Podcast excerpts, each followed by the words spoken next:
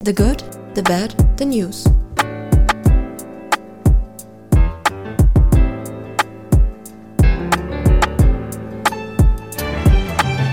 Jetzt geht's los. Yeah.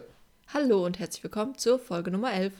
Wir sind wie jede Woche wieder für euch da mit einer neuen Folge und hoffen natürlich, euch geht's gut. Ja. Ihr seid gut ähm, versorgt, sag ich mal. Genau. Und wir würden direkt loslegen mit dem Flashback. Wir machen also da weiter, wo wir in der letzten Folge aufgehört haben, ne? Jawohl, wir hoffen, euch hat das neue Format von letzter Woche gefallen und starten da diese Woche wieder mit durch. Jo. Flashback Nummer 1 von mir. Ja, bitte. Ich gehe ins Jahr 2011 Okay. zurück. Im März, so ungefähr, am 20. März oder so, wurde der berühmte Eisbär Knut Oh mein Gott. leblos im Wasser des Bärengeheges gefunden. Stimmt. Berliner Zoo, das war ja so Oha. gefühlt der Markenbotschafter von Berlin, kann man fast sagen. Der war ja unglaublich viel Presse und Medien um den rum, als er da 2005 oder 2006, glaube ich, geboren wurde, weil er eben einer der einzigsten Babys von Eisbären in Zoos überhaupt war.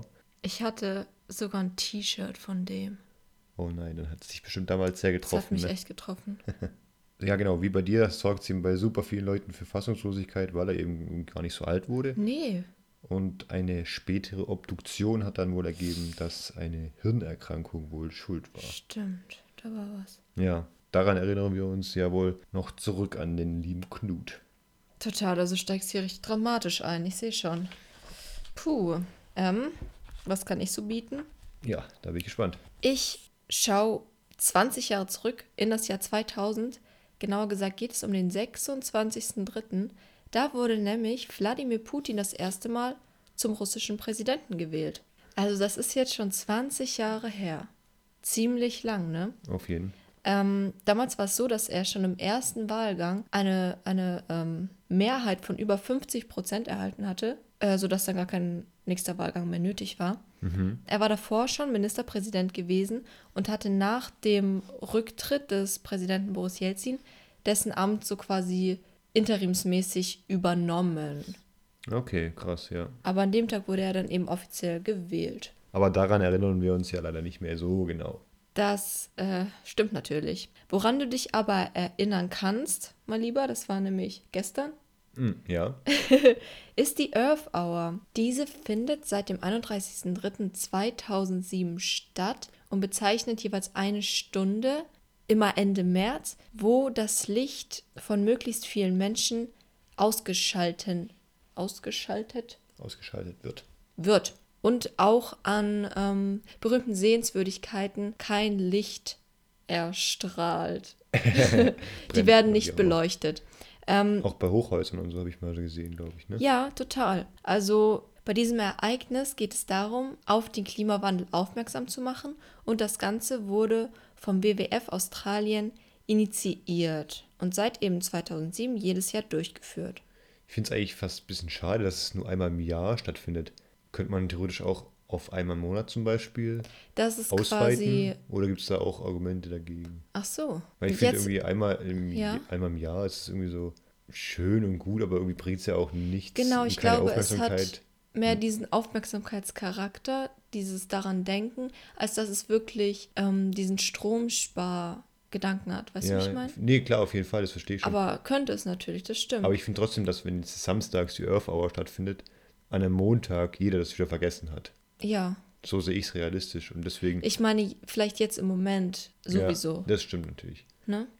Aber ich finde, eine Ausweitung auf einmal im Monat kann man sich ja mal überlegen oder einmal im Halbjahr oder keine Ahnung, sowas. Spannend, ja. Why not? Könnt ihr uns gerne auch eure Meinung dazu sagen? Hatte ich jetzt noch gar nicht überlegt. Wo wir ja gerade schon bei den aktuellen Ereignissen quasi Ja. sind, auch, würde ich weitermachen. Gerne. Es geht um Nordkorea. Okay, Und zwar die ganze Welt schaut ja auf den Virus und die Genau, aktuellen haben wir ja Entwicklungen. grad und alles andere auch geht ein gehabt. bisschen unter. yes. Und das nutzt Kim Jong-un äh, irgendwie zu seinem Vorteil ein bisschen, Frechdachs. wo die Welt nicht hinschaut. Am Wochenende hat das Regime von ihm nämlich zwei neue illegale Raketentests abgeschlossen, Okay. die eben wirklich äh, direkt vor Südkorea ins Meer irgendwie einschlugen. Ach so. Aber leider blieb es nicht ganz unentdeckt. Und Ber- Oh Mensch.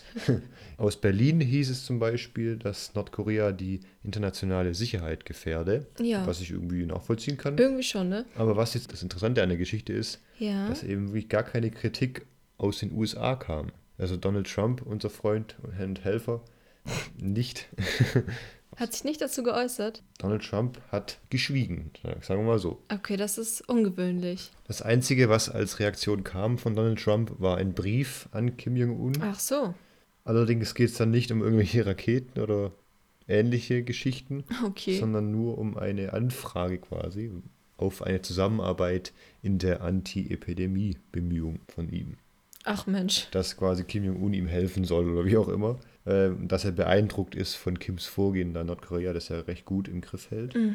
Und ich glaube, Kim Jong-un wird dadurch irgendwie noch immer stärker in seinem Willen und in seinem Selbstbewusstsein, da eben Trump auf jede Art von Kritik irgendwie verzichtet. Und auch in Interviews will er nie auf irgendwelche Fragen in die, diese Richtung antworten. Okay. Kim Jong-un hat in letzter Zeit auf jeden Fall viele, viele Raketen getestet, aber Donald Trump stört das wohl nicht, da das nur Kurzstreckenraketen waren. Ach Mensch. Die kommen halt nicht weit genug, ne?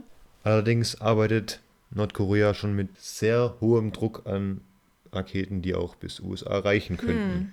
Das ist aber gar kein Problem, denn für Donald ist ja unser Kim Jong-un ein Freund Ach so. und ja. er verfolgt eine schöne Vision für sein Land, wie er sagt. Also irgendwie schon wieder komplett wild, was bei den beiden läuft. Ja. Und du hast dich ja gerade, ich, ich freue mich so, weil diese Überleitung jetzt so perfekt ist. Ja. Du hast dich ja gerade gewundert, warum er da außenpolitisch nicht so viel reagiert. Ja. Er ist nämlich gerade mit einem anderen Land beschäftigt, nämlich Venezuela. So, Ah, wichtig. es ist wirklich wichtig. Was kann wichtiger sein als irgendwelche Raketen, die ihn befeuern könnten? Kokain. Oh, wow. So, aber eins nach dem anderen. Am Donnerstagabend hat die New Yorker Staatsanwaltschaft Anklage erhoben gegen Nicolas Maduro, Venezuelas, ja, Präsident, nicht Präsident? genau, Wie auch irgendwas immer. dazwischen. Er wurde angeklagt wegen Drogenhandel und Korruption. Also Maduro wird schon länger vorgeworfen, mit dem Sonnenkartell, eines der schlimmsten Kartelle in Venezuela, ähm, zusammenzuarbeiten, um Amerika mit Kokain zu überschwemmen. Huch. Und jetzt hat der US-Außenminister Pompeo ein Kopfgeld ausgesetzt auf Maduro von schlanken, ähm, wo habe ich es, 15 Millionen US-Dollar. Wer ihn irgendwie. nach Wer USA Hinweise zu seiner ähm, Überführung liefern kann. Und das klingt jetzt natürlich wild, ist es auch. Warum das Ganze und geht sowas überhaupt? Also Hintergrund ist die schon lange schwierige Lage in Venezuela. Wir haben es ja gerade schon angedeutet. Anfang 2019 hatte sich der Oppositionsführer Guaido selbst zum Präsidenten des Landes erklärt. Davor war es eben Maduro gewesen. Von den USA und auch von den meisten anderen Ländern, auch in Europa, wurde er daraufhin anerkannt. Ähm, Im Land selbst liegt die Macht aber weiterhin bei Maduro.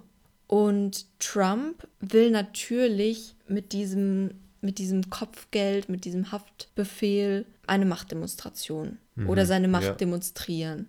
Zusätzlich will er natürlich auch Ansehen bei einer gewissen Wählerschaft. Es gibt ja auch einen nicht unerheblichen Teil der US-amerikanischen Bevölkerung mit lateinamerikanischen Wurzeln. Da will er sich sicher auch Anerkennung, ich weiß es nicht, sichern. Und natürlich läuft es innenpolitisch jetzt gerade auch nicht optimal. Nee, läuft nicht rund für ihn. Also die Corona-Krise in seinem Land, ja, hat er nicht so im Griff, Hm. Nee, glaub nett ausgedrückt. Deswegen ähm, jetzt Venezuela. Und an sich ist es so, dass nach US-amerikanischem Recht Staatsoberhäupter eigentlich Immunität genießen. Also eigentlich kannst du ein Staatsoberhaupt gar nicht einfach so anklagen. Da aber die USA ihn ja überhaupt nicht als Staatsoberhaupt anerkennen, können sie das jetzt natürlich. Ach, krass. Und deshalb machen sie das auch und hoffen eben darauf, dass sie ihn vielleicht bei einer Auslandsreise irgendwie verhaften können und dann in den USA vor Gericht stellen. Das ist ihr Plan. Ähm, Gut, das wird er aber wohl nicht naiverweise machen, oder? Ja, das denke ich erstmal auch nicht. Blöd ist der Mann ja wahrscheinlich nicht. Nee, aber er ist wütend. Er hat sich sehr darüber aufgeregt bei einer Fernsehansprache einer öffentlichen und beleidigte Trump unter anderem als rassistischen Cowboy und erbärmliches menschliches Wesen. Das ist schon deutlich, ne? So. Und seine, seine Konsequenz aus dem Ganzen ist, dass er jetzt wiederum Ermittlungen eingeleitet hat, eben gegen seinen Gegner Guaido, der angeblich ein Attentat auf ihn geplant haben soll. Also, Oh Mann, irgendwie, also, äh, das ist schon wieder so ein bisschen Kindergarten. Ja. Ich tue dir was, dann tust du mir was, dann tue ich ihm was. So. ja. Also, Also das natürlich ist- sind es ernsthafte Themen, ich will es nicht Klar. runterbrechen auf Kindergarten, aber irgendwie sich irgendwie auf wichtigere Themen fokussieren. Ja, ich weiß gerade ja im nicht. Moment äh, gäbe es da auch einiges, ne? Ich würde sagen, ja, da hat er schon was zu tun. So, Wir wissen nicht, gut. es- als ob es ihm langweilig wäre, habe ich das Gefühl. Ja. Wo es gerade auch ganz und gar nicht langweilig ist, ja. ist in Saudi-Arabien. Darüber haben wir noch nie geredet. Nee, das stimmt. Und ich mache noch mal einen Schritt zurück. Ja. Wir merken ja gerade alle ein bisschen, dass die Spritpreise in Deutschland oder allgemein wieder ein bisschen nach unten gehen. Mhm. Und wir bekommen ja auch durch die allgemeinen Medien mit, dass der Ölmarkt ein wenig instabil ist. Ja, das stimmt. Sagen wir mal so. Das liegt daran, dass eben der saudi-arabische Kronprinz, ich nenne ich nenn ihn jetzt einmal, sonst kürze ich ihn immer ab, Okay. er nennt sich Mohammed bin Salman und ich kürze ihn jetzt einfach immer ab mit MBS, so kürzt er sich auch selber ab, Jo. am Rande erwähnt. Ähm, dieser hat vor zwei Wochen ungefähr einen Konflikt mit Russland und den USA über die Herrschaft auf dem Ölmarkt angezettelt. Das wirkt sich natürlich negativ auf die allgemeine Situation im Ölmarkt aus und der Coronavirus trägt natürlich auch dazu bei, dass der Ölmarkt allgemein etwas instabiler dasteht. Aber diese ganzen Problematiken sind MBS wohl noch etwas zu lahm und da geht zu wenig, weil Ach, no, haben wir jetzt noch jemanden mit Größenwahn Auf jeden Fall. heute ich in glaube, unserer Folge? er braucht noch ein bisschen mehr Action. Okay. Und vor ein paar Tagen hat der 34-jährige Kronprinz MBS eine Massenverhaftung vorgenommen. Okay. Und zwar wurden von ihm 29 Beamte des Innenministeriums und acht hochrangige Offiziere und Generäle aus dem Verteidigungsministerium erstmal verhaftet. Das klingt ja schon mal irgendwie nach einer angespannten Lage. Aber was das Ganze auf die Spitze treibt, ist eben, dass er den Prinz Ahmad, den jüngeren Bruder des amtierenden Königs, hat er eben auch festgenommen. Okay. So, Und das geht einfach so. das geht grundsätzlich, genau. Doch warum das Ganze? Ne? Das fragt man sich natürlich jetzt. Es geht um Macht. Mensch, mal Warum? was Neues. Warum auch sonst? Denn dieser Prinz Ahmad wäre in der klassischen saudischen Abfolge der eigentliche nächste König des Mhm. Landes. Und da wird es eben bald akut, da eben der aktuelle König schon, sagen wir mal, teildement ist und Oh, okay. wahrscheinlich bald äh, von uns gehen wird. Das ist Mhm. mal vorsichtig ausgedrückt. Somit versucht MBS natürlich seinen schärfsten Konkurrent erstmal aus dem Weg zu räumen Ja. indem er ihn verhaftet und alle anderen Beamten und Offiziere eben auch, um damit seine Macht zu demonstrieren und irgendwie auch vielleicht zu probieren, was, zu was er alles schon in der Lage ist mit seiner Ja. Macht. Also schon wieder komplett krass und ich finde eben, wie konträr das zum Teil zu unserem Leben hier in Deutschland ist, dass jetzt eben in Venezuela beispielsweise der Präsident in irgendwelche Drogengeschäfte in, involviert Ja. ist und dass dort irgendwie erstmal die Hälfte von den Offiziellen verhaftet wird, damit der eine an die Macht kommt. Das ist Also so, wirklich. was passiert eigentlich auf dieser Welt zum Teil? ist Ja. Echt krank. Ich habe zum Abschluss noch eine wirklich positive Nachricht. Schön. Endlich mal wieder. Und zwar ist in Israel ein Meilenstein der Medizingeschichte gelungen. Hui. Ein Patient mit Lungenkrebs wurde nämlich ein Lungenflügel, also der mit Krebs befallene Lungenflügel, entnommen, vom Krebs gesäubert und anschließend wieder eingesetzt. Und der funktioniert dann wieder. Ja, Oh.